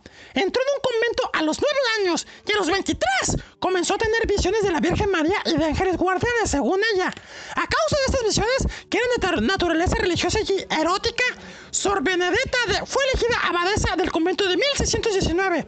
Estuvo en el cargo solo hasta 1623, ya que comenzó a levantar sospechas de supuestas actos de estigmatización. Además, que afirmaba tener contacto directo con Cristo. Actos impuros. Además. No, hombre, güey, esta morra estaba enferma, güey. Oye, Marcianito, pues es que la gente se fanatiza. No, hombre, güey, yo pensé que estaba enfermo, pero hay gente que me gana, güey. Sí, ya vi. O sea, pero no por mucho, Marcianito, tú también. Vete a la chingada. Vete a la chingada. A ver, la última de mi lista. Y para dejar a México en alto. Elizabeth Sánchez. La mexicana Elizabeth Sánchez aseguró haber sido marcada con varios estigmas un 26 de mayo de 2003 a las 4 de la madrugada en Ciudad de México. Si bien poco después aseguró que ya desde niña había recibido más señales y en ocasiones veía una luz blanca encima del altar de su casa en la que rezaba, según confesaría Sánchez poco después, en 2012, el mundo cambiaría según le había dicho la Virgen de Guadalupe, y la presencia de Jesucristo sería anunciada en un gran arco iris alrededor de todo el mundo. No lo sé, Rick, pero bueno, México en la lista. Y México siempre haciendo cosas de dudosa procedencia. Eh, tranquilo, Marcianito, lo estamos pasando bien. Ay, sí, sobre todo yo, güey, siendo ultrajado, troleado por mi papachito, que ay, papachito, te amo, te adoro. No, no, hombre, güey. Ya hasta me dijo que me vale madre, no se ríe de mis chistes, ya casi me. ¡Ya golpéame, cabrón, golpéame! Pégame, pero no me dejes. Así me decía esa noche. Pues vamos con la última de mi lista, la cual era. Órale, Teresa Higginson, una estigmatizada inglesa, fue despedida como maestra por sus acusaciones de robo, embriaguez y conducta impropia. Al igual que Berthe Masarek, una artista de circo nacida de Bruselas, quien se convirtió en estigmatizada. Primero fue considerada con seriedad, pero las dudas llegaron en 1924, cuando fue arrestada por fraude e internada en un hospital psiquiátrico. Se dice que ella sola se causó las heridas. Oh, Para no todo el que diga una cosa tiene la boca llena de razón. Sí, siempre hay que darnos a la tarea de poder estar eh, explorando, viendo eh, eh, meticulosamente las pruebas para determinar si son verdaderas o falsas. Y como dices la canción, de lo que veas, de lo que oigas, no te creas nada y de lo que veas, solo cree la mitad. Y otra cosa, cuando la gente intenta ganar de dinero o hacer, o, bueno, pocas palabras, tener lucro a favor, desde ahí ya duden, güey, ya desde ahí duden. Y sobre todo si empiezan a decir cosas demasiado fumadas. Exacto, exacto. Si de, pe- de repente escuchan que el marcianito empieza a decir sus cosas descabelladas, duden que esté en sus cinco sentidos. Y dale nomás la mía, cabrón. Marcianitos que dicen unas cosas bien descabelladas.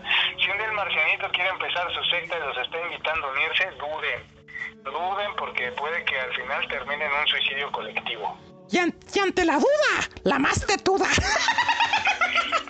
pensándolo bien, suicidio colectivo nos iría bien. Creo que va a terminar en orgía.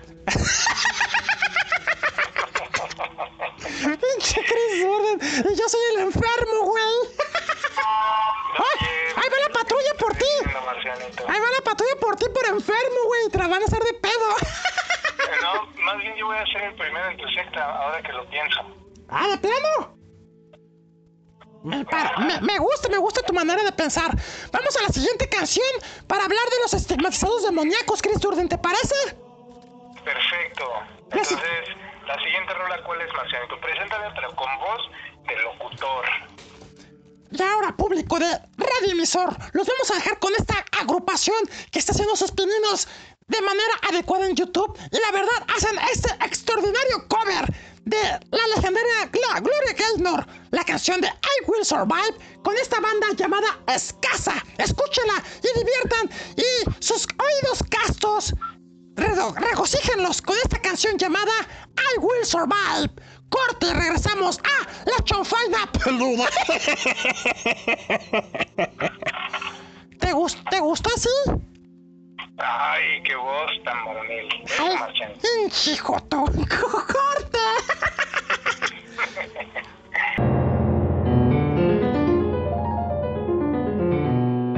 At first I was afraid, I was petrified. Kept thinking I could never live without you by my side.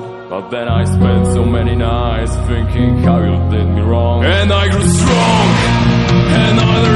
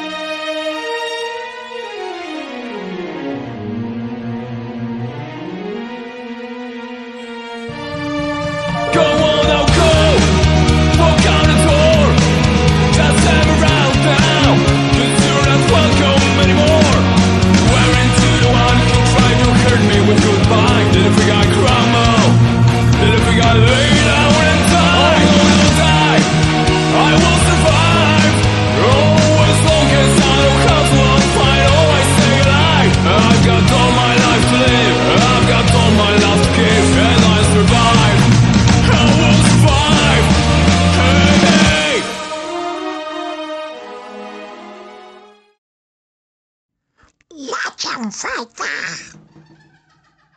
Peluda. I will survive! I will survive! Because I wanna talk about you, mi cabezón. A te vas, mi cabezón. Que surden ponte gatas y sobrevivirás. ¡Sobrevivirás! Porque yo te voy a llenar de mis bendiciones, Chris Durden. Así que aguanta y di. Sí, Marciano, dame tu semen. Sí, sí, sí, sí, sí, sí, sí. Marcianito, dame. Porque quiero sobrevivir. ¡Sobrevivir!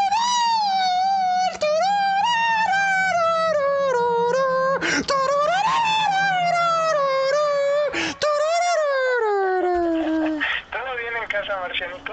Ah, es que me, es que me inspiré Chris Jordan. ¿Qué pasa, Marcianito? Cuéntame. ¿No te gustó, no te gustó mi versión de I Will Survive dedicada a tus nalguitas? Muy bonita, la verdad, Marcianito. Me siento halagado. Ay, así me des esa noche. Está bien, no, está bien, Chris Jordan.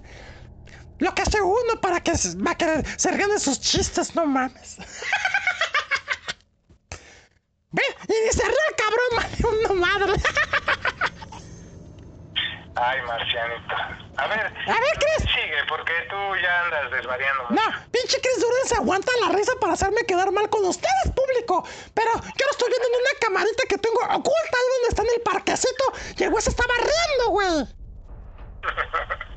De hecho, sí tenemos cámaras aquí. A huevo, te estoy viendo. Ya deja de, de estarte rascando el culo, güey. Si tú sientes que te pica la colita, en una de esas es el marciano. A ver, Marciano, céntrate, focus. Chris Durden, ya, ya hablamos de los fraudulentos y de los reales. Pero, ¿cómo podemos diferenciar un estigma religioso y uno demoníaco? ¿Cómo, Marcianito? ¡Cabeza!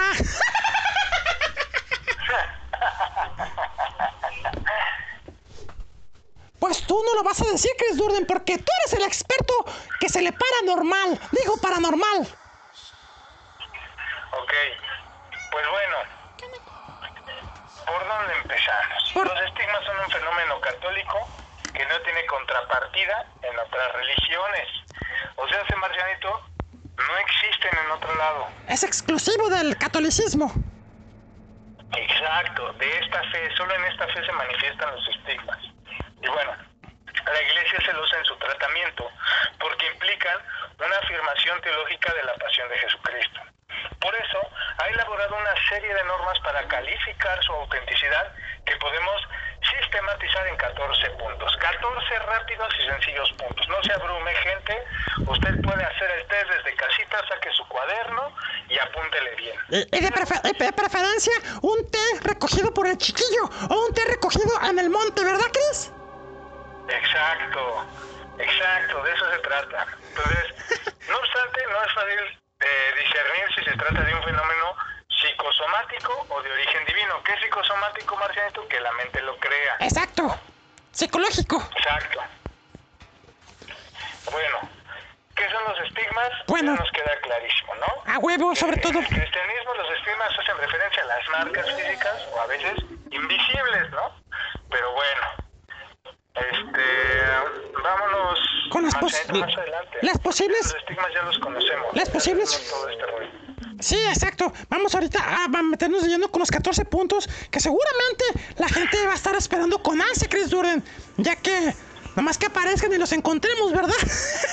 Hasta, ya está. Número, que- número uno, que- número uno. Los, est- los estigmas están localizados en los lugares de los cinco, las cinco llagas de Cristo, cosa que hablamos y ya saben, ya sabemos cuáles son. Exacto.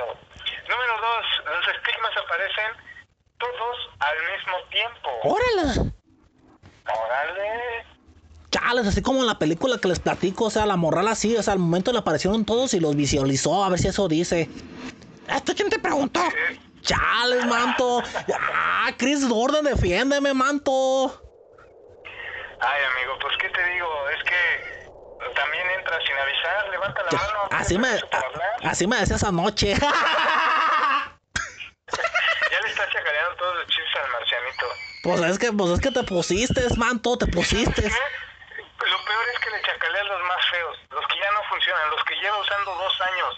Chacaleale los buenos, amigo. Chales, ya me voy, pues. ¡A la chingada! en pocas palabras, lo mandaste a la chingada elegantemente.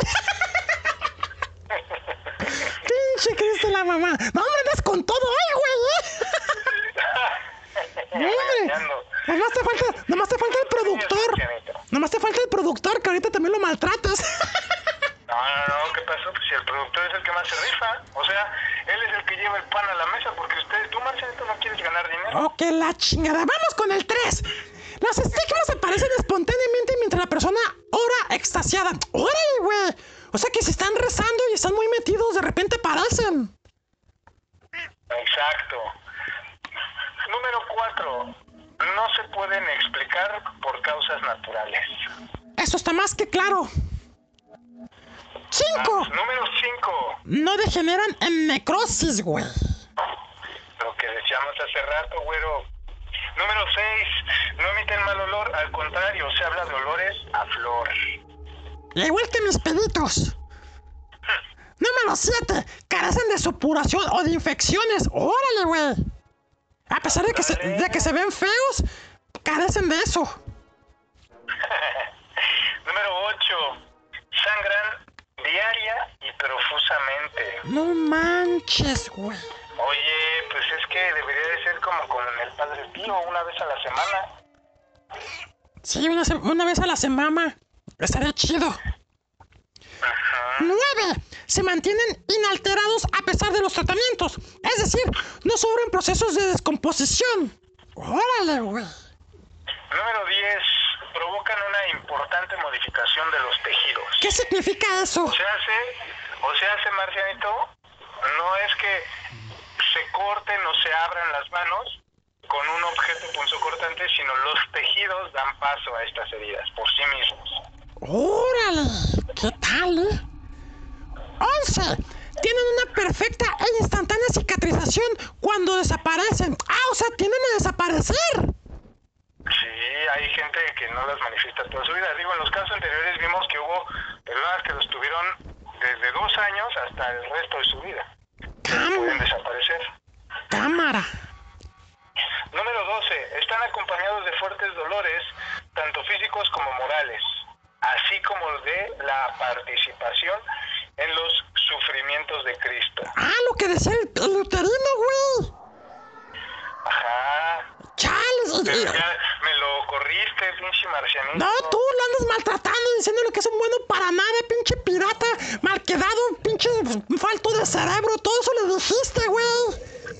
Pero con cariño, no como tú. Chales, Chris Gordon, lo que viene siendo, eh, eh, eh, eh, es hijo, es hijo una disculpa tuya y del marciano, manto. Está bien, Tienes pues. razón, la culpa no fue mía, fue del marciano. Ah, no te hagas, güey, nomás la mía te cabe, güey. También tú discúlpate. Chales, sí, los dos, los dos me tienen que dar una disculpa, pero con todo, ¿eh?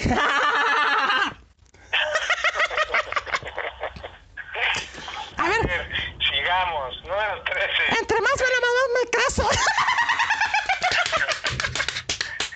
se dan en personas que practican las virtudes cristianas heroicamente, que tienen particularmente gran amor, humildad y amor a la cruz.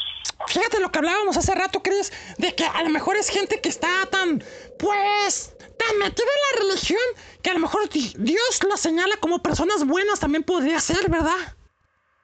Exacto. Y el 14, Marcianito. Producen frutos abundantes que se pueden medir en acatamiento a las indicaciones de la iglesia, solidez espiritual expresada en humildad, obediencia y oración, caridad concreta a través de obras, fidelidad doctrinal, sufrimientos morales soportados con paciencia. Y recuerde que con paciencia y salivita entra. Exacto, sean pacientes, no aceleren las cosas, van a acabar mal. No, al contrario, van a acabar, pero rápido, güey. Ay, Marcianito, pues no sé, ese último punto suena bien retorcido. Casi, casi de secta, así de... Solo el premio es para el que obedezca y no remilgue nunca. A huevo. Pues sí. En pocas palabras, así está el business, güey. Y pues así se pueden. Pero. Está, estamos tratando. Bueno, yo estoy buscando, no sé tú. Jamás hablamos, o nada más, o jamás apareció lo que hablaba la nota, Chris, de diferenciar los de origen divino y los demoníacos. No apareció eso, ¿verdad? No, en realidad nos vieron la cara de estúpidas. Pero bueno. Pero por eso les tenemos la parte final del programa donde hablaremos precisamente, esperemos que no nos vean la cara de estúpidas como de eso, Chris, de estigmas demoníacos. Que sí, sí existen, Chris Durden público, existen. Y no, no son precisamente esos de que un demonio se les mete. Bueno, eso creo. Exacto, Marcianito. El, el demonio, el chamuco, el innombrable, el oscuro, El os- se mete hasta adentro. El escudo se lo meten hasta adentro, exacto. Exacto, Marcianito. Ah, Recuerden que Satanás puede aparecer como un, un ángel de luz, ¿eh? Abusados, Chris. Ay, como la serie de Lucifer, ¿ya la vieron? Ah, los. No. Bueno, pues ahí está en Netflix, chéquenla. Lucifer Estrella de la Mañana. Te acá entre nos. Sí. Me caga el actor. ¿Qué? Me caga el actor. Ah, sí, ¿por qué, Marcianito? No sé, cuando me caga un actor, pues no puedo ver nada donde esté él. Oh, ¿Dónde nació? A ver, cuéntanos, Marcianito, ¿dónde nació este odio? nació en el planeta Marte. Desde allá lo arrastras. No, yo a mí me arrastra donde quiera, Chris. Hombre, la pinche pitota. Hombre, güey. Que cuando, cuando voy a la playa nomás voy dejando el canalito. No, yo creo que, a ver, an- antes de ya seguir con lo que te arrastra, Marcianito, yo creo que la serie de Lucifer está buena también que sale a colación en Semana Santa, justo lo que dices, este, porque creo que es una serie palomera, no es una serie muy clavada como muy apegada a la parte de los cómics, sino es estas formulitas que funcionaron mucho a principios de los 2000 como la serie, por ejemplo, de Castro, no sé si la llegaron a ver. Eh, no. Es, es, es una fórmula así, vendedora palomera, como todo esto, el boom que se dio de Doctor House, de Tampoco. Huesos, ¿no? Bones, tampoco, o sea, tampoco. Todas estas series tienen una fórmula que repiten capítulo con capítulo y les funciona. Entonces pasa lo mismo con Lucifer. Es una serie que, que además ha envejecido bien, creo yo. O sea, conforme también se va desarrollando el personaje, etcétera, vemos también incluso el actor, la calidad ¡Me de su caga! actuación va mejorando ¡Me en las últimas temporadas con relación a las primeras. Me caga el Primero a actor. mí también como que el actor no me gustaba tanto y ya en las últimas se rifa más. Ay, chijote, yo luego, luego viéndole el tamalote. No, no, no, yo estoy hablando de la calidad actoral. Ah, bueno. Oye, amigo, y perdón, perdón que me meta. Hola, amigo, ¿cómo estás? Bien, amigo, qué milagro. Aprovechando que estás hablando de series donde pueden hablar cosas paranormales, no sé si ya viste la serie de Stand. Ajá, dime, dime. E- Esa serie de Stand también, yo la comencé a ver, de, es de una novela de Stephen King. Y pues ahora sí que curiosamente habla de una especie de epidemia de gripa tos. Sí, y digo curiosamente porque la serie se estrenó a principios del 2020. ajá. Pero conforme avanza la serie, se va viendo que esta epidemia fue, mm, digo, sin hacer tanto spoiler, fue creada por una, por una especie de, de demonio o, o un hijo de Satán, pues. Oh, sí, justamente el libro ya lo leí. Pero la serie no la he visto, ni la viejita, hay una de los ochentas, ni la nueva, esa que me estás platicando. Esta es del ¿En qué 2000. plataforma la puedes ver? Bueno, pues sí, eh, eh, como tal, la plataforma que la he hecho es una, una televisión, televisión en cable en Estados Unidos que se llama CBS, pero pues la vieja confiable, Cuevana. Ah, mira, la vieja confiable. digo, y hay otra cuevana, porque la cuevana que todos conocíamos expiró, pero hay una cuevana 3.pro o Pronto Plus, que ya ahí pueden ver todas las películas. Y esa de Stan, honestamente, así como que va bien, mal, bien. O sea, tiene como que sus, pues, sus puntos buenos y malos. A mí lo único que no me gusta de la serie es que hace mucho flashback, como que mal, mal aterrizado. Sin embargo, es buena la serie y hablando de cosas así como lo que, con lo que van a cerrar el programa de demoníacas, pues sí, tal cual, aquí hay una especie de demonio que está tentando a otros para que acaben con los cinco elegidos y con la madre, con- bueno, con una especie de madre que está ahí para, pues para hacer que una congregación que tienen elegidas, pues se salven. Sí, sí, sí. Ubico perfecto la historia. Oye, ¿y está completa? Me dices que es de 2020, pero ¿ya está completa o va a haber más temporadas? Pues para el año que vamos, ya se están tardando para una segunda. Son nueve capítulos de una hora. Ah, no, pues qué bueno que mejor leí el libro. Pues sí, digo, creo que digo, yo me la estoy quemando. ¡Pinche puerco! No, o sea, la estoy viendo. Ah, hija, yo también me la quemé el otro que me la estaba jalando. Chales. Bueno, pues ahí está mi recomendación también. Y Lucifer, yo también le di una observada y me gustó a medias, amigo, ¿eh? ¡Pinche joto! ¿Te gusta a medias? Bueno, o sea, me gustó más o menos, pues. ¡Ah, que la chingada! ¡Ya pues a la chingada! Bueno, adiós, amigo. ya, ya me corrió el patrón, amigo. No, pues el patrón ya vi que hoy anda de malas. Sí, porque no se ríen de mis chistes. ¡Mejor! ¡Vamos con lo último! Bueno, y no sé, nada de sus chistes son malos, se los copia Polo Polo. ¡Vete a la chingada, güey! Marianito, ¿todo bien? hombre, este güey con el polo polo. ¿Qué mi polo polo? ¿Mis huevos qué? Eso lo dice Polo Polo. ¡Ah, que la chingada! ¡Madre, güey! No, oiga, ustedes par de cabrones. La neta se están luciendo, eh, güey. Hijos de la ch... No, Marcianito, no, no, no, tranquilo. Mira, es que nada más estamos viendo de dónde sale tu, Mi, mi semen. tu ingenio. Ah, y por ingenio se llama semen. Pues vamos. Vamos con lo último. A huevo, vas. La estigmatización demoníaca en la Edad Media. A menudo la estigmatización se confunde con ciertas terapias naturales como las constelaciones familiares y nosotros no te diremos que es una constelación familiar, lo tendrás que buscar tú en un siguiente episodio de la chanfaina peluda. Si la estigmatización es un fenómeno relativamente banal en la hagiografía cristiana, no es, sin embargo, monopolio de los santos y de los creyentes que pertenecen a la Iglesia de Cristo. Como hemos señalado ya, algunos místicos homoe, o mahometanos, a decir verdad, el hecho es bastante raro presentado alguna vez estigmas que recordaban las heridas de guerra de Mahoma. Por otra parte, en el terreno de la magia diabólica, que de algún modo es una imitación fraudulenta de la religión, la estigmatización, sí damos a este un término, una aceptación bastante amplia. Voy con el, voy con el parecer muy frecuente en otro tiempo. Nos vamos párrafo y párrafo para que no te canses, Cresale. Sí. Los estigmas demoníacos de los brujos de la Edad Media o del Renacimiento eran diversos. Podían consistir en marcas con la forma de una media luna, de una garra ash, de un par de cuernos. No, hombre, eso, eso es porque te está poniendo el cuerno tu vieja o tu viejo. De una pata de gato, de liebre, de perro, te digo, de sapo. Una opinión bastante corriente era que solían hallarse en el iris. ¿Qué es el iris, Chris Durden? Que, ah, creo que es una licuadora, amigo. Pasas mamón, güey. ya, ya se acabó.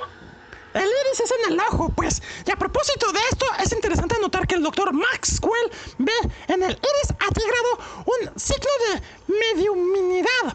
Se los veía también en mitad de la frente. Algunas veces estaban disimulados bajo la lengua, bajo los párpados en la nariz, bajo los cabellos o en las regiones secretas del cuerpo. Es decir, en el culito, en los huevitos, todo eso, en la pucha.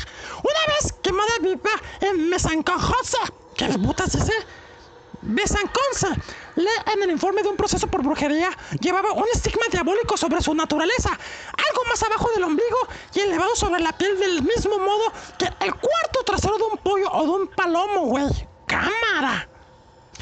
En el caso de otros brujos, las marcas satánicas estaban todavía mejor escondidas. El diablo, afirma un libro de demonología, las imprimió en partes tan sucias que causa horror ir a buscarlas allí como en el fundamento del el hombre o en la naturaleza de la mujer. En fin, a veces no se les descubría a pesar de meticulosas búsquedas, pero los magistrados encargados de instruir los procesos de brujería decían, llegado el caso que Satanás, cuando quiere hacer escapar a un brujo del rigor de la justicia, tiene el poder de borrar sus propias marcas en el momento del examen pericial, o también que las entierren en tales partes y lugares del cuerpo que sería necesario que hacer pedazos este mismo cuerpo para encontrarlas. ¡Chingue a su madre, güey! Ay, o sea, también el diablo pone ahí sus marcas. En el espíritu de los jueces y los inquisidores, las marcas diabólicas se notaban frías e insensibles a la palpación. Así, para descubrirlas cuando no eran aparentes, se afeitaba al acusado y se le hundían largas agujas en las regiones sospechosas. Si no gritaban a cada pinchazo, era una prueba definitiva de su culpabilidad. ¿Cómo? Los alaridos del paciente no detenían la operación, puesto que lo que precisamente se buscaba eran las partes insensibles. El siguiente extracto, sacado del interrogatorio de Antonier Breton. Willy General des Edits Arrets ad Regimens Notables 1630, ¡Ah! nos permite captar No habla español, pero eso sí habló, güey. empleado y al mismo tiempo la facilidad con la que se afirma que una marca era diabólica. Después de este interrogatorio y habiendo procesado al afeitado del pelo, el barbero habría reconocido y declarado haber reconocido una marca en la cabeza sobre el hueso occipital tan ancha como la palma de la mano, en la que habiendo hundido, siguiendo la prescripción, tres agujas en tres distintos lugares de tal rigidez que las agujas se curvaron y se quebraron ahí después de la afeitada, sin que ellas las sintieran ni percibieran. Y habiendo sido interpretada si había sufrido algún mal en la cabeza, respondió haber tenido allí agujas llagadas. Y sobre esto, el barbero interpreta, interpelado dijo que por lo que él podría juzgar, después de haberlo sido tomado juramento, juraría y afirmaría que dicha marca era extraordinaria y sobrenatural y estimada era secuela de alguna llaga. Verde, güey. O sea, hace pinche gente loca buscando cosas locas. Síguele. Es que buen número de brujos y de brujas sufran semejantes pruebas sin decir palabra. Muchas brujas, relata del río, soportan los tormentos con gran obstinación, provistas, como se dice, del remedio o hechizo de taciturnidad, el cual se dice está compuesto del corazón u otros órganos o miembros de un niño no bautizado verde, magullado cruel y violentamente y luego reducido a polvo, del que, esparcido sobre el cuerpo, reciben la fuerza y la virtud de su silencio. Chingue su- En realidad, es verosímil que esta pretendida insensibilidad fuera el resultado de una autosugestión inconsciente, como lo fueron más tarde determinados síntomas provocados por Charcot en sus pacientes. Por lo demás, los brujos y brujas eran más o menos histéricos o neuróticos. Presentaban probablemente zonas cutáneas real o aparentemente desprovistas de sensibilidad. Aquí lo que dice a propósito de los histéricos el doctor Paul Regard, profesor de fi- fisiología. La inmensa mayoría de los histéricos tienen toda una parte del cuerpo insensible, más a menudo la izquierda que la derecha. ¡Órale! Se les puede cortar, pinchar, quemarles y no sienten nada. Mejor dicho, estos puntos absolutamente insensibles están tan mal regados que cuando se los hiere no sale una gota de sangre. Los enfermos están a veces muy orgullosos de esta inmunidad. Se divierten pasando largas agujas por los brazos y por las piernas. Oye, Chris, ya me dio miedo. Yo es la parte del cuerpo que no tengo mucho dolor en la izquierda también. En, en serio, güey, en serio. Ay, yo creo más siento que te vamos a encerrar terminado este episodio, ¿eh? Vete a la ch... En determinados casos... Se ríe el cabrón. Eso no fue chiste, güey, para que te rías. Ese carcajea mendigo. En determinados casos, las marcas diabólicas simulaban perfectamente los estigmas de los santos católicos. Así aparece en la lamentable historia del proceso Loudou, en el, en el que pereció Urbain Grandolar, uno de los cuatro demonios que poseían a la priora del convento de Santa Úrsula, cuenta Gores, había sido forzado el 5 de noviembre de 1635 por el padre Surín a prosternarse, ¿qué? prosternarse ante el santo sacramento y adorarle. Pero arrojó la prioria a los pies del exorcista y mientras cantaban el Magnificat en la iglesia hizo que se retrocediera de modo terrible. ¡Ah! Pronto, extendió los brazos que se volvieron rígidos, así como las manos, tiradas sobre las grandes las gradas del altar, la cabeza apoyada en los pies del exorcista. Se volteó de perfil frente a la ventana y todos los asistentes pudieron ver entonces sobre su frente una huella en la primera y la segunda piel, de la que salía sangre roja y fresca. Los estigmas diabólicos eran también arañazos, zarpazos o mordiscos, así como los que me deja Chris Durden cada noche. Si hemos de creer las... Oye, si hemos de creer las admiraciones de brujería, semejantes producciones eran corrientes entre los brujos de la Edad Media. En nuestra época constituyen probablemente las únicas formas en que subsisten las marcas satánicas.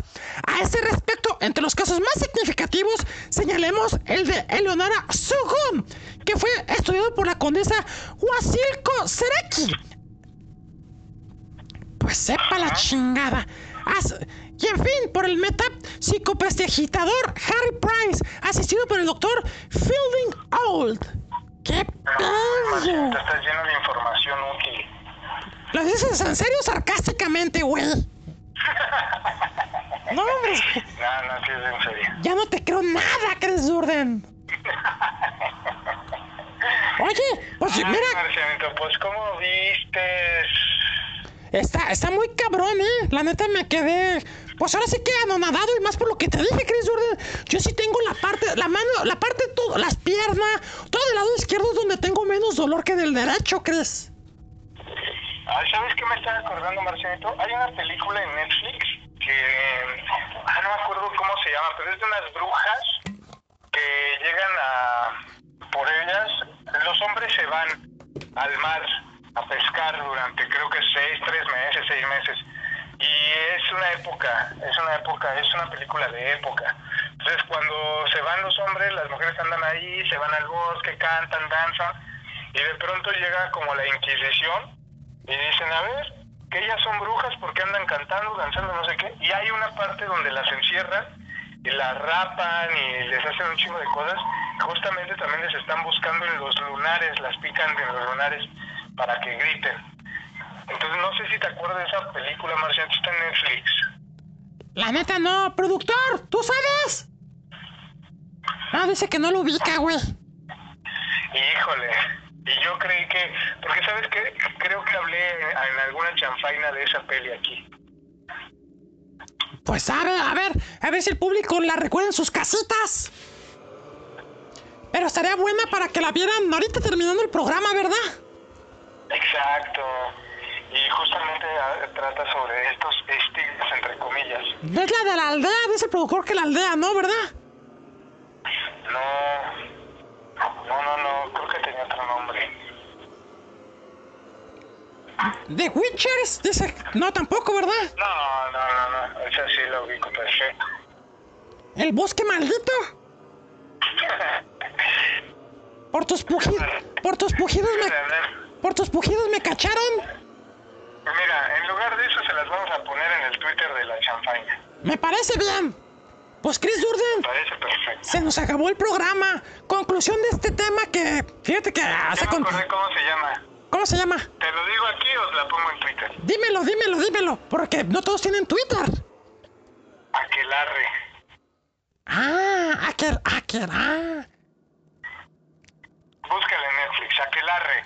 Muy buena peli. No creo que sea para todo el mundo, pero ah, si les gusta la brujería, si les gusta este rollo de, de las marcas, de la, de la Inquisición, de la Edad Media, chequen Aquelarre. Aquelarre. Y que el diablo que chinga a su madre. Exacto, Marcial. Chris Durden, conclusión del tema. No sean fanáticos religiosos locos, no se anden infligiendo heridas. Si ustedes son personas muy espirituales y un día les empiezan a sangrar las manos y la cabeza, acudan a su pastor de confianza, a su padre de confianza, y este, si duele y huele mal, seguramente es un estigma demoníaco. Exacto, y si huele bonito, pues siéntanse señalados por Dios. Y si huele mal y apesta y arde, vaya con su ginecólogo y urólogo de, de confianza. Exacto. Y yo me quedo con la conclusión de que, pues, en todo hay que creer, hay que estar abiertos a todo. Así sean una apóstata, unos herejes, o personas que no creen en ciertas cosas, que creen más en la ciencia. Siempre hay que estar abiertos a cosas así extraordinarias como esto del, de los estigmas religiosos. Y pues si ha pasado, es por gente que pues ha sido señalada por alguna razón, así que pues siempre hay que estar abiertos. Así como Chris Durden está abierto de nalquita siempre. Oye, Marciano. Chris Durden, por, saliste. por último tus redes sociales una vez más. Claro que sí, en todas encuéntrenme como Chris Durden, K-R-I-S-D-U-R-D-N, Chris Durden, Facebook, Twitter, YouTube, Instagram, Pinterest, Spotify, eh, TikTok, en todos lados, Chris Durden. Que ni publica nada, pero ahí está. Está bien, Chris Durden. Oye, me quedó, me quedó la idea. No sé si el próximo programa productor se puede armar algo de exorcismos, güey. Órale, que se arme. Pero, como es un tema delicado, la gente, vamos a decir, no vamos a poner audios de exorcismos ni nada. Pero vamos a tener, a tratar de tener los dos lados. Es decir, el lado de Chris Durden, que es el lado científico. Y esperamos tener el lado religioso. Por otra persona. Ah, estaría padre tener un padrecito. A ver, yo tengo un conocido. A ver si no se ofrece. Voy a invitarlo a ver si dice que sí. O si tú conoces a alguien también, pues nos dices, Chris. Va. Y pues bueno, pues nos vamos, Chris Durden, público la chofana peluda. Esperemos que no tengan pesadillas esta noche. Si tienen,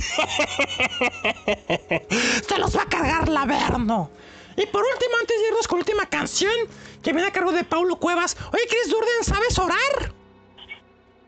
¿Qué? ¿Sabes orar? Sí. Pues órale a la verga.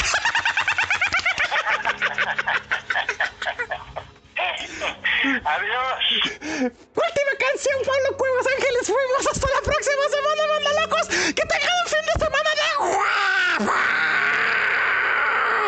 Estigmatizado. ¡Au! Huevos estigmatizados. ¡Ay, me dolió! Hasta la próxima semana. Hasta el próximo mes, Chris Durden. Chao. Hombre, Chris Durden. Este programa se estuvo de alarido, crees. Pero no creas que me dejaste tan contento, ¿eh? Vas a ver, vas a ver la próxima que te vea. Buenas noches. Buenas, las tengas y mejor me las pasas.